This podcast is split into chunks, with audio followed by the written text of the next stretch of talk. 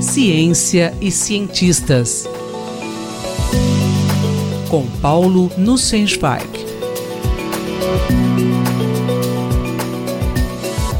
Bom dia, professor Paulo Nussensweig. Sobre qual personalidade importante o senhor vai falar na edição de hoje? Cara Isabel, caros e caros ouvintes, o fim de ano sempre traz reflexões e celebrações. Nessa última coluna do ano, vamos falar de um indivíduo que nasceu em 25 de dezembro e que transformou as nossas vidas. Ele conquistou grande número de seguidores, principalmente após a sua morte, e até hoje seus ensinamentos são repetidos no mundo inteiro. Como o título da nossa coluna é Ciências e Cientistas, vocês já devem ter adivinhado a que me refiro a Sir Isaac Newton, o grande físico e matemático britânico que estabeleceu as bases de quase todas as ciências físicas conhecidas no seu tempo.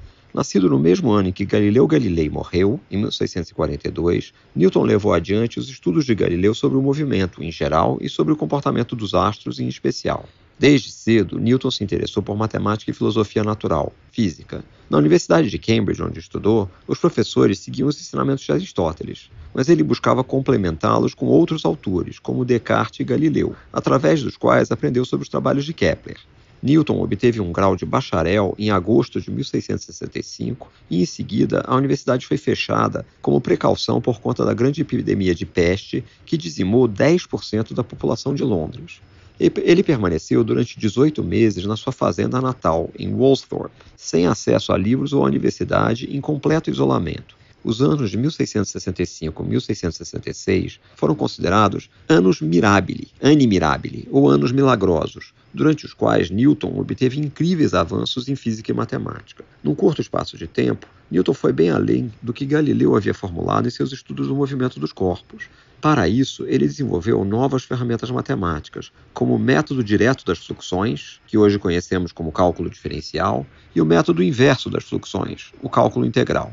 Essas ferramentas permitem lidar com movimentos em que a aceleração não é constante no tempo, algo intratável até então. Ele descobriu a decomposição espectral da luz do Sol em experimentos com prismas. Ele também se dedicou a pensar sobre as causas dos movimentos, especialmente os movimentos dos astros. Ao refletir sobre a queda de objetos próximos à superfície terrestre, especulou que a mesma força responsável por esse movimento poderia se estender por distâncias muito grandes, como até a Lua.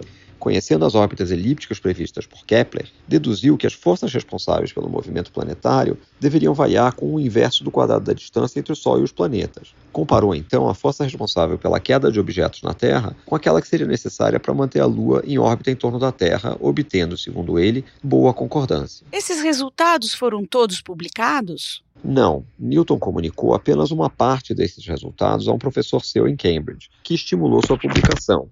Newton publicou seus resultados sobre as cores da luz solar e enfrentou ceticismo. Isso o levou a se retrair e evitar a publicação de novos resultados. Apenas em 1684, após ser questionado por Edmund Halley sobre qual seria a órbita de um planeta atraído pelo Sol com uma força que variasse com o inverso do quadrado da distância, e responder que já havia provado ser uma elipse faz tempo, ele foi convencido a escrever um tratado. Sua grande obra, Os Princípios Matemáticos da Filosofia Natural, ou simplesmente Princípia, levou 18 meses para ser escrita. Mais tarde, Newton tornou-se professor em Cambridge, membro e presidente da Royal Society, representante de Cambridge no parlamento inglês por um período e mestre da Casa da Moeda por apontamento real. Há várias histórias sobre o grande gênio que foi Newton. Uma das melhores é de 1697, quando Newton já trabalhava na Casa da Moeda.